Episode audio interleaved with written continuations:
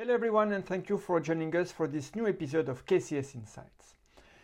A key conclusion that we can draw from recent developments is that markets remain hostage of the macro. The inflation monetary policy couple is driving fixed income markets that in turn move equity markets both from a sector or style perspective. From a strategic standpoint, we believe that our disinflationary and growth resilience scenario remains fully valid, but there are hiccups on the road, and an important question is whether the hiccups are just noise or signal that would require portfolio decisions.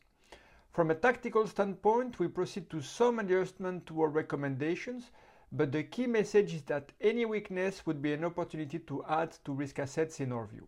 From our perspective, renewed central bank hawkishness deserves attention uh, to the extent that the disinflation trade has paid off lately and sensitive data releases in the coming days will be key market movers. In our asset allocation framework, we have maintained the overall equity allocation unchanged considering our strategic view, but we have proceeded to some adjustment within the fixed income bucket, reducing high beta exposures and UK sovereign bonds in particular, as well as reducing the bond portfolio duration in the context of renewed upward pressures on bond yields. In equities, we took some profits on EM Asia equities, which performed well lately on the back of China's reopening.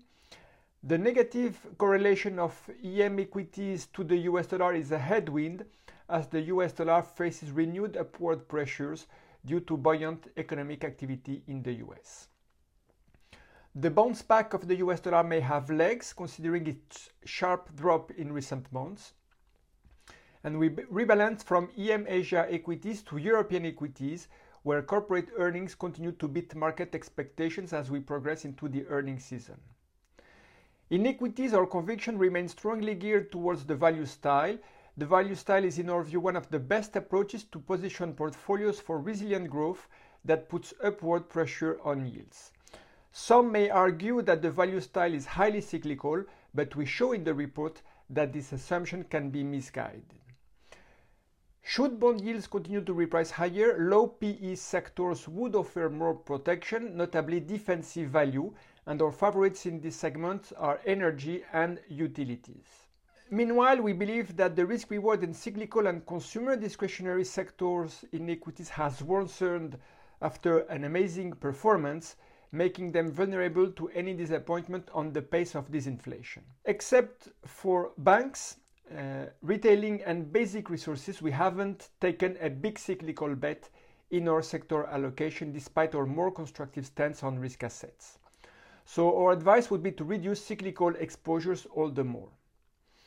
Going forward, watch on Tuesday the critical data release of the week will be the US CPI and US retail sales on February 15, both for January. Then we'll have the US PPI on February 16, worth also monitoring. Finally, the euro area Q4 GDP release will be less of a market mover this week, considering the fact that it is a backward looking indicator. Thank you for your attention. I wish you a very good week.